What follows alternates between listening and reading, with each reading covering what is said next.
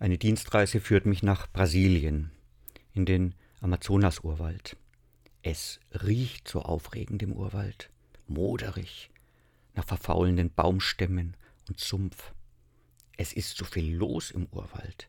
Grüne Papageien kreisen hoch oben, Wolken von Insekten schwirren über einer schwarzen Pfütze.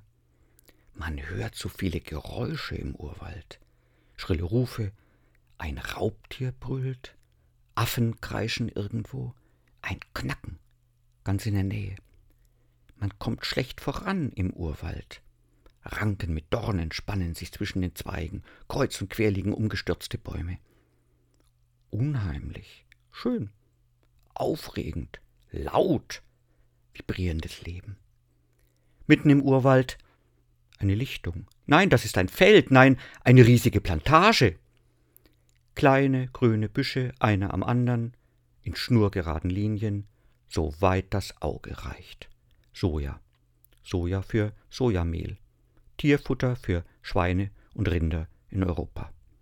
Keine aufregenden Gerüche mehr, nur nach Chemie.